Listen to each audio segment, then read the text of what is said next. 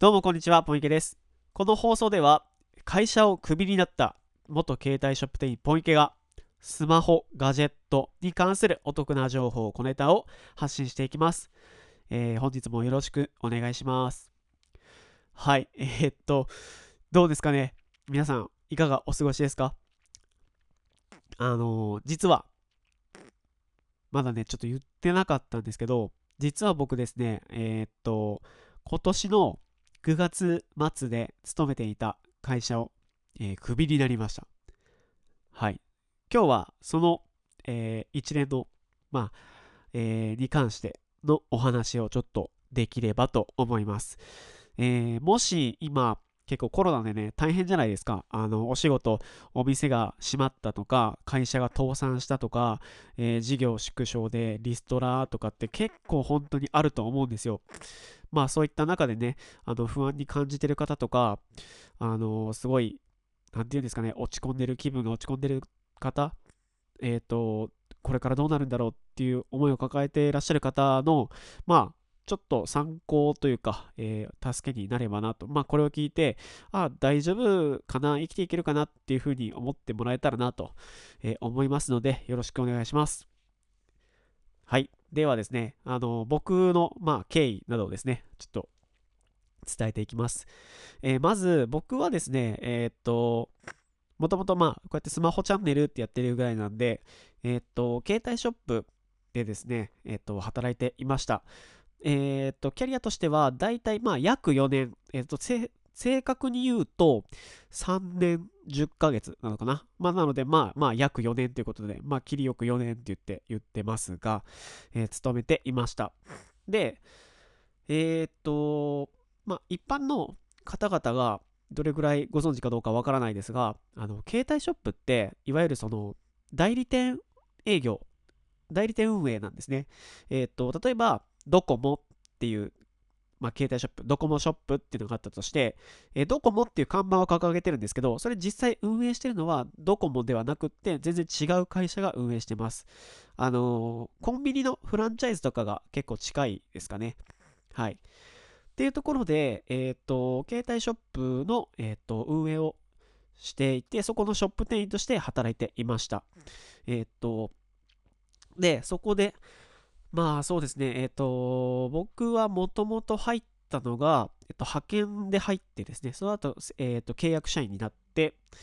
ていう形だったので、まあそれで通算でまあ約4年、はい、働いていました。で、えっ、と、まあ4年も近づいてきたときに、あのそろそろですね、ちょっと転職したいなと思い始めたんですね。っていうのも、その携帯ショップの中で働く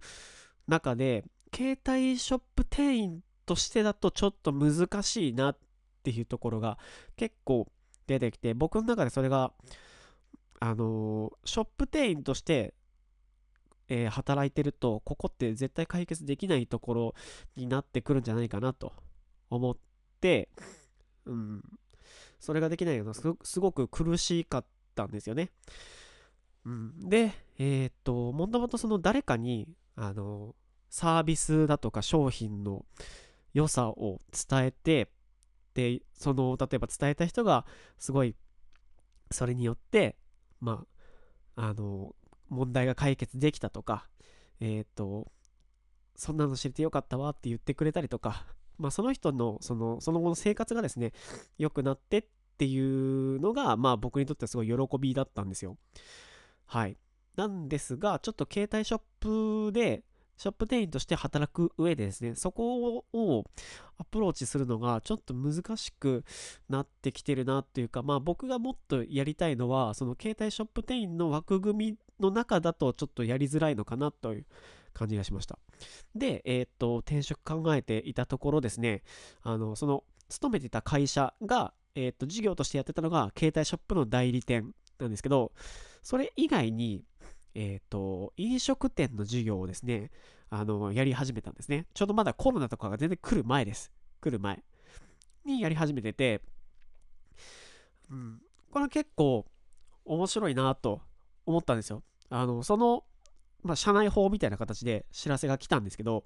で、それをもう辞めるぞ、いよいよ辞めるぞっていう時に知ったんですけど、で、それをポロッと言った時に、あ、これ結構面白そうですよねって言った時に、あ、よかったら、興味あったら聞いてみる話って言われて、で、ああまあ話だけであればっていう形でですね、その飲食部門の方、まあ、あの飲食部門のその担当者、責任者の方と僕、まあ、部署違えど、あの、もともとその方も携帯の事業部で働いてた人で、あの、面識はあったんですね。結構話したこともあったんで、あ、じゃあぜひお話聞かせてくださいっていうことで話聞いてみたところ、結構面白そうだったんですよ。で、あのー、昔ちょっと飲食関係の仕事もしてた時期があったので、あ、いいな。ちょっと久々に面白そうだったからやってみたいなっていうことでそっちに行きました。で、その飲食店の方でですね、えー、っと、何月からだ？えー、1月、えー、っと、今年2020年1月から勤めてて、えー、っと、退職が9月末だから、まあ、9ヶ月間ですね。働きまして、えー、っと、まあ、結果的に、えー、クビになりました。はい。えっと、はい、そうなんですよ。な、なんでって話ですよね。えっとね、これが、あのー、やっぱり大きく関係するのは、えー、コロナがやっぱり関係してくると思います。まあ、これに関しては正直、えっ、と、まあ、誰にも予測はできなかったし、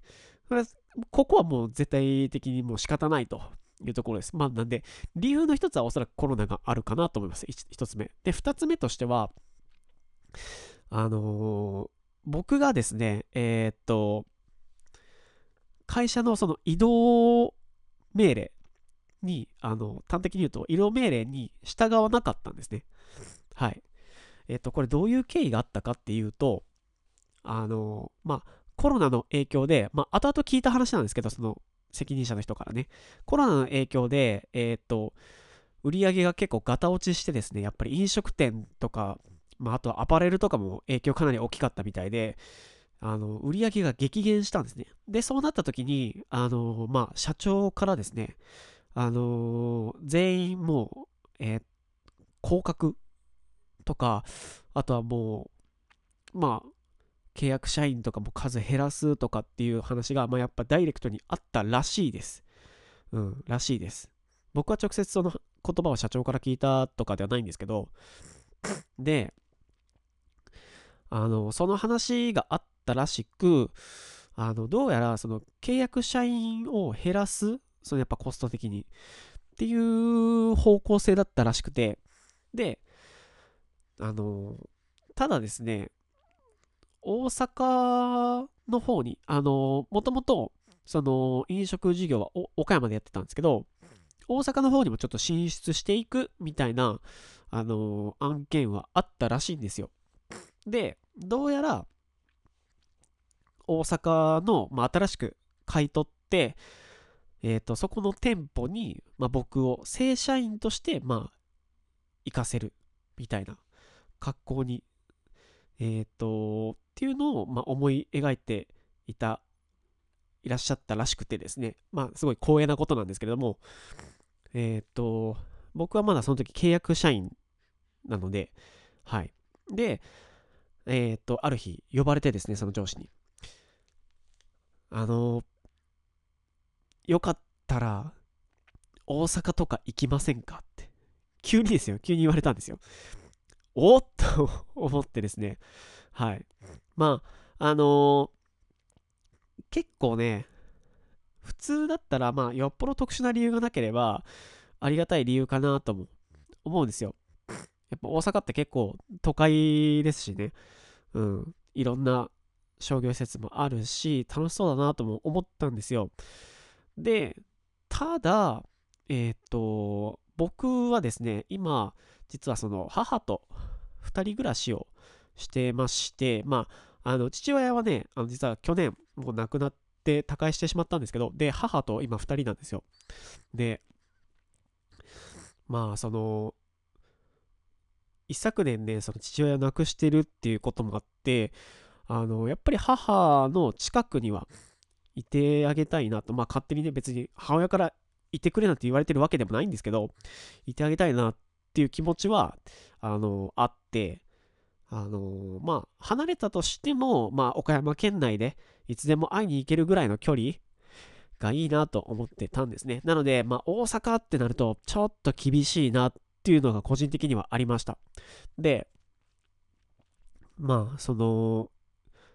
いろいろと考えた結果ね、考えた結果、まあやっぱり、その大阪行きはちょっと難しいですと、えっ、ー、と、お返事をしたんですね。そしたら、その時にその、いただいた内容としては、まあ、1店舗に、そこの、まあ、岡山のね、僕が勤めてた店舗に、その、社員が2人とかっているのが、もうコスト上、えっ、ー、と、見合わないと、えー、難しくなってくると。なので、あの基本は今後はもう1店舗に社員が1人という形で運営をしていく方針になったと。なので、もし、えっ、ー、と、まあ、あなたが、ポン池が大阪行けないというのであれば、えー、おそらく、その契約社員の更新が、えー、更新ができないという可能性が非常に高くなると。はい。まあ、これはどうなるかわからないけれども、そうなる可能性が高いよっていうふうに言われたんですね。なるほど、そうかと思って、あの、その更新っていうのが、ちょうどね、えっ、ー、と、9月末、更新だったんですよ。9月が、9月末がその満満了、任期、任期満了っていうか、あの、僕のその、契約期間だったんですね。で、まあ、通常であればそこでまた更新っていう形で更新していくんですけど、そこで、まあ、9月末で、えっ、ー、と、まあ、更新ができない可能性が高いよっていうふうに、うん、言われたんですね。なるほどなぁと。ただですね、まあ、あのー、なんていうのかな、僕はそれをね、なんか聞いたときに、あのー、なんかこう、脅されてるように、ちょっと感じちゃったんですよね。うん。で、例えばその、なんて言うんですかね。母親のこととかがなければ別に全然言ったと思うんですよ。とか、そういう家庭の事情とか、うん、その将来のこととか考えてどうしてもっていう事情がない限りは言ったと思うんですけど、あの、そういう言い方をされてしまうとね、ちょっと僕も、うーんと思うところがあってですね、うん。あ、もうこれはちょっと、今結構大事な時に僕はもしかしたら立ってるかもしれないと。今までなかった選択をする時が来てるんじゃないかなと思って、えー、っと、もう、ここでやめるっていうのが一つ選択肢としてはあるんじゃないかなっていうのがあって、あのもうそこの自分のね、意思を貫いたっていう、えー、次第です。はい。で、当然、その、言われてたように、あ、ちなみにそれがね、言われたのが、多分ね、7月の末ぐらいにはその話があったんですよ。で、8月の上旬頃に、えー、っと、正式なその返事が来て、えー、っと、えー、ポイケポイケと。えっ、と、この前の話、こういうね、こうこうこうで大阪行けないっていうことだったけど、えっ、と、残念ながらやっぱりその契約更新ができませんと。ああ、まあ、やっぱりそうか、そうきたかと。ところですね。わかりました。で9月末までということで、ああ、わかりました、わかりました。かしこまりました。というふうにね、えー、なりました。で、えー、っと、僕がですね、まあ、こういう決断をできたっていうのは、あの、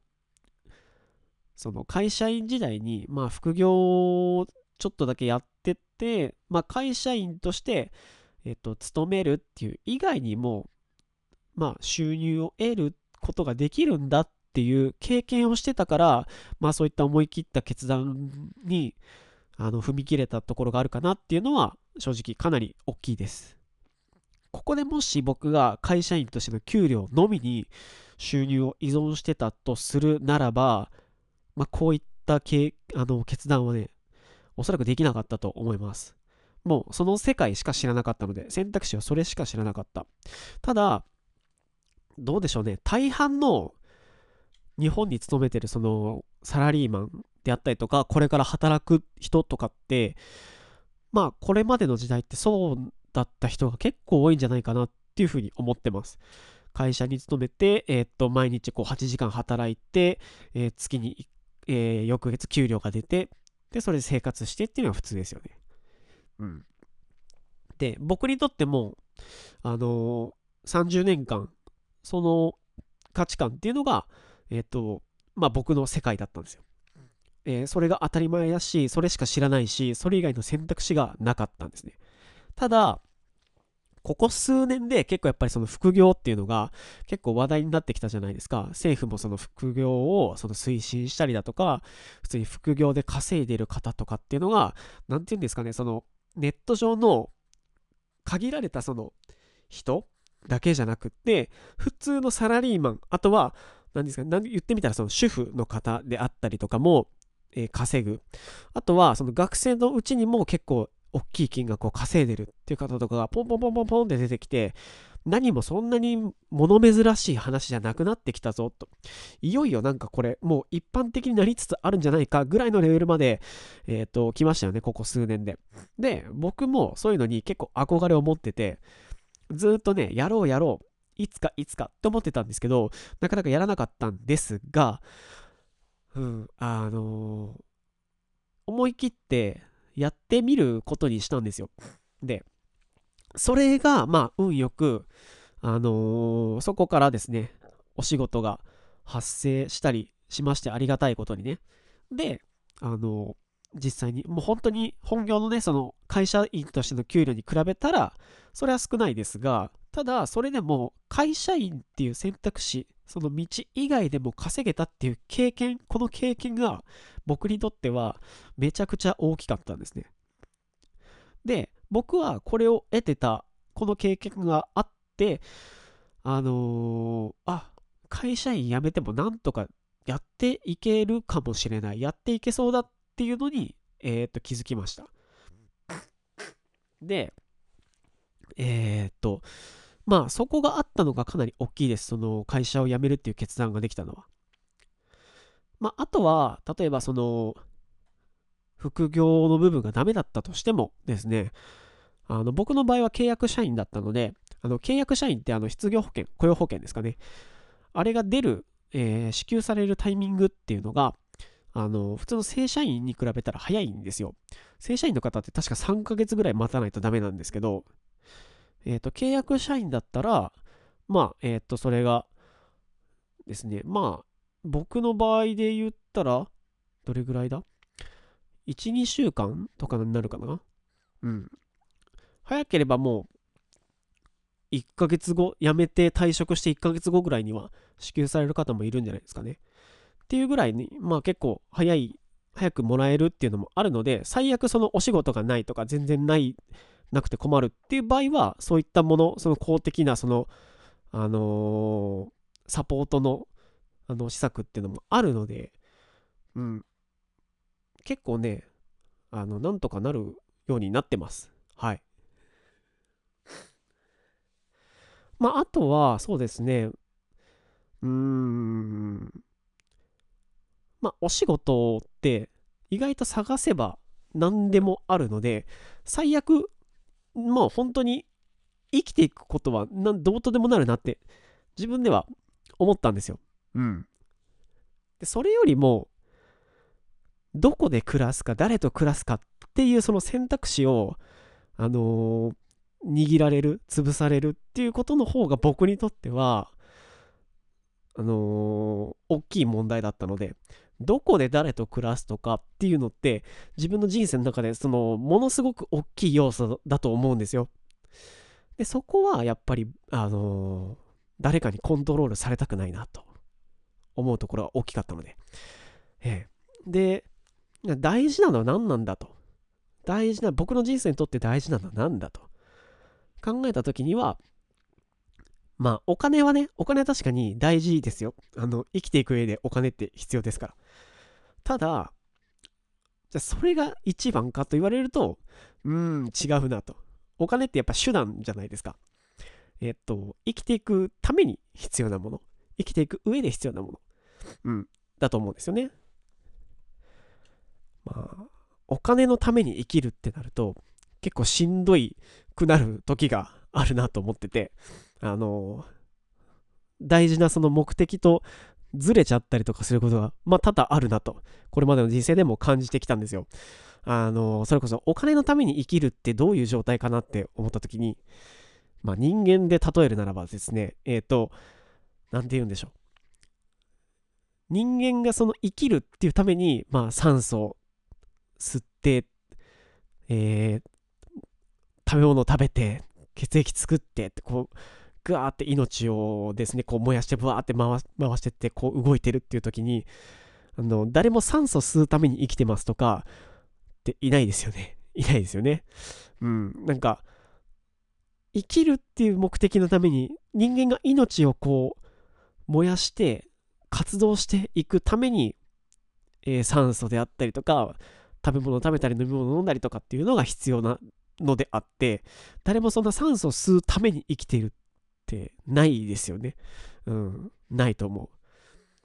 だから、あのー、そう考えた時に、あのー、大事なものの順序っていうのは絶対に見誤見誤っちゃいけないなと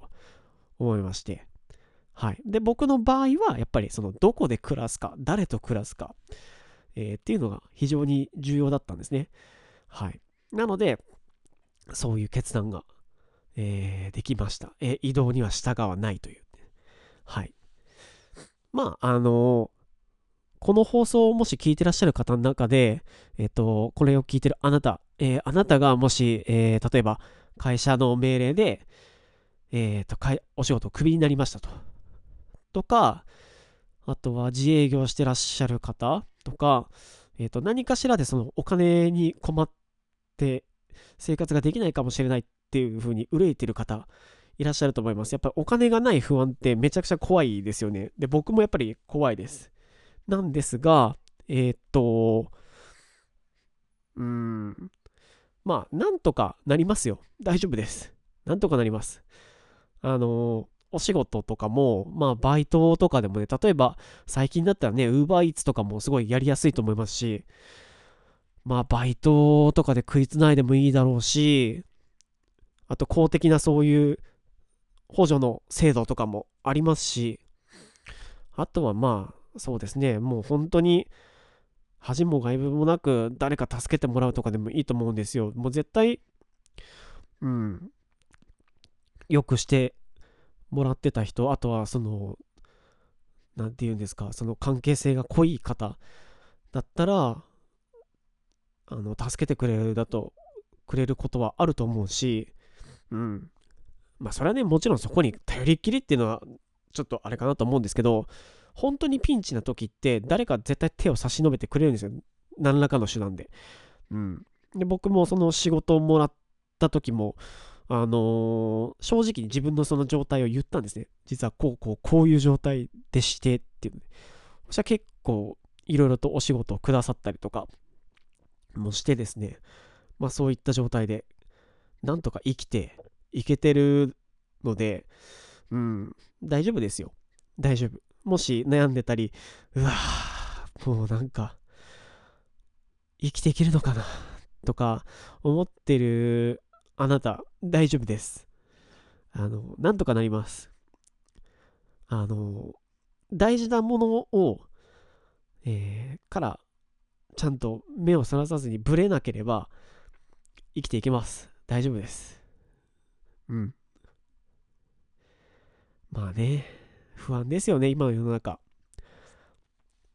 まあ、やっぱりコロナでかなりこう、激変したと思います。いろんな環境が。あの、大手の会社に勤めていればもう万事安全、えっ、と、安泰だっていう世の中でもなくなりましたよね。あの、特にその航空業界とか今もう本当めちゃくちゃ大変だと思います。うん。うん、いろんな会社で、ね、その人件費を削減っていう形に動いてたりとか、あると思いますし、仕方のないことかなとも思うけど、思うけど、ただね、大丈夫ですよ。全然、あの、やっていけますので、えっ、ー、と、どうかちょっと希望を捨てないでください。僕もこうやってなんとか生きてるんで、はい。大丈夫です。大事なことは何か、えー、ですね。まあ、誰と暮らすのかとかね。誰と一緒に過ごしていくのか。どこで過ごすのかとか。うん、自分の人生にとって大事なものを大事にしていけるっていうことに気づけたというか、そうしていける道に入れた、うん、そういう選択肢を取れたってことが僕にとっては結構幸せなことだなと今は思ってるので、うん、僕は結構やめてよかったかなとも今のところ思ってます。うん。で、ゆくゆくはこうやって、まあ、発信をしていくことでですね、あの、誰かのそれが助けになって、で、なおかつそれが、そこでね、その収益とかが出たら、あの、まあ、これ以上素敵なことはないなと思ってます。はい。な、まあ、こういうね、お話っていうのは、まあ、あんまりすることはないかもしれないんですけど、うん、ぜひぜひ皆さん、あの苦しい中にいる方もですね、希望を捨てずに頑張っていきましょう。はい、僕も別になんかこう、何かこの会社辞めてからめちゃくちゃ他のことでドカンと成功しましたってわけじゃないんで、偉そうなことは言えないんですけど、あの希望はね、ありますから、大丈夫です。はい、頑張っていきましょう。はい。えっ、ー、と、次回以降でね、またその時に、実は僕、辞めるってなった時にもう、ちょっとトラブったことが実はあったんですよ。何かっていうとですね、あの、よくある話ですけど、有給の消化に関してです。はい。実は僕、この辞める時に、有給の消化で、その直、直属の上司からですね、あの、有給全部使えないけどご了承くださいって言われたんですよ。いやいやいや、ちょっと待てと。2ヶ月も前から、その、辞めるかもしれないっていう、なんならその向こうからね、言われてるわけですよ。僕が辞めたいとかって言ったわけじゃなくて、契約切るかもよっていう風な話があったんですけど、その話が2ヶ月以上も前からあったにもかかわらず、有給使えないってどういうことなのって思って、そこからちょっとやり取りをしましたって、有給消化に関する、まあ、やり取りをしましたっていう話をね、またちょっと、どこかで次回以降できればと思いますので、はい。えっ、ー、と、もしご興味あるあなた、えー、これを聞いてるあなた、お楽しみに、はい、してください。えー、あと、現在進行形でね、そういう話を会社としてるっていう方もね、ぜひぜひお聞きください。はい。ということで、えっ、と、今回は、え僕が会社をクビになった時のお話を少しさせていただきました。ありがとうございました。それではまた、バイバーイ。